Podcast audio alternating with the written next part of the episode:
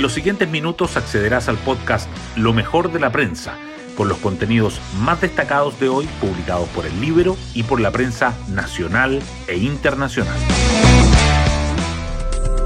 Buenos días, soy Isidora Cóndor y hoy es jueves 13 de julio de 2023. Pasadas las 13 horas de hoy, se espera que llegue a España el presidente Boric para iniciar su gira por Europa.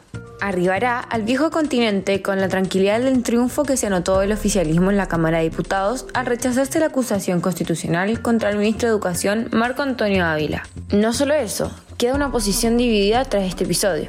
El mandatario tendrá las primeras actividades oficiales el viernes en España, no lejos de la polémica. Así lo plantea el ex canciller Roberto Ampuero en el Libero. Su visita puede ser considerada como respaldo al presidente del gobierno español. El socialista Pedro Sánchez, quien de perder las elecciones generales, dejaría el poder en semanas.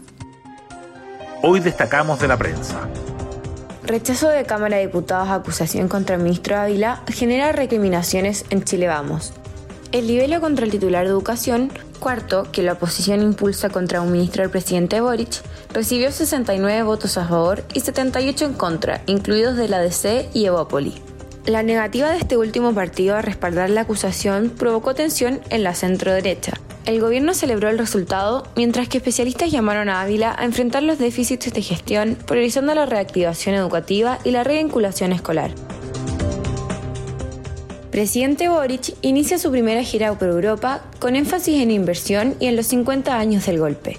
El mandatario despegó anoche a un viaje que incluirá paradas en Bruselas, donde participará de una nueva versión de la cumbre CELAC-UE, Madrid y París, Además, una visita al gran colisionador de hadrones en Suiza. Expertos advierten sobre escenarios internos en España y Francia. Las presidentas de la CPC y Sofofa, que acompañan a Boric, desplegarán una agenda paralela ante el débil programa de actividades comerciales.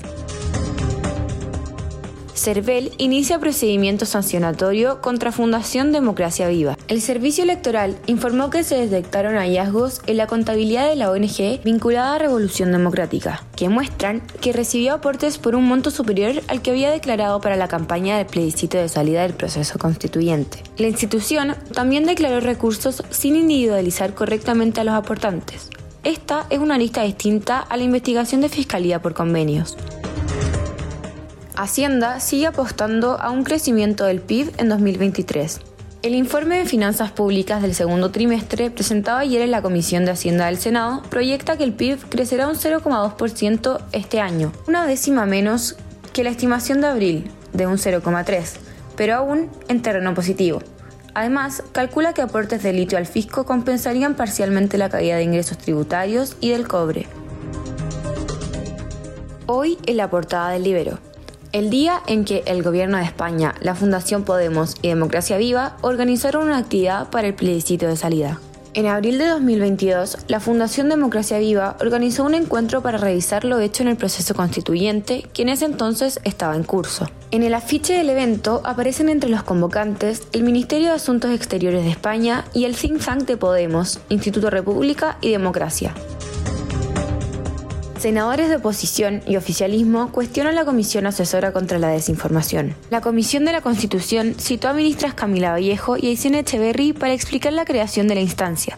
Se reprochó que no se coincide con libertad de expresión y que integrantes fueron electos de forma unilateral por el gobierno.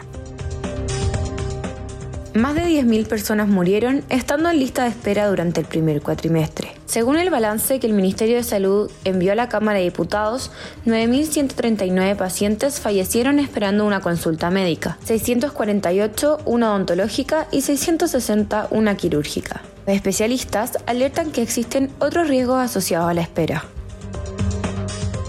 IPSA anota cuarto récord consecutivo y cierra por primera vez sobre 6.000 puntos. El principal índice de la Bolsa de Santiago continúa encadenando máximos históricos. Ayer fue impulsado, además de por la expectativa de baja de tasa en Chile, por la inflación menor a la prevista en Estados Unidos. Wimbledon. Alcaraz se acerca a final soñada con Djokovic. El tenista español derrotó al danés Holger Rune y jugará la semifinal contra el ruso Daniel Medvedev. El serbio, en tanto, enfrentará al irlandés Jack Sinner, si ambos ganan, el partido decisivo será entre los dos primeros del ranking ATP así llegamos al final de este podcast, donde presentamos lo mejor de la prensa. Me despido y espero que tengan una muy buena semana.